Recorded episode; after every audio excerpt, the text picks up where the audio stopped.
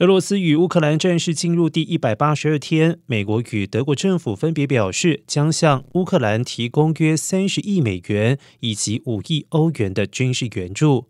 总统拜登二十四号表示，这将使得乌克兰取得防空系统、火炮系统以及弹药、反无人飞机系统和雷达，以确保能够继续长期进行自卫。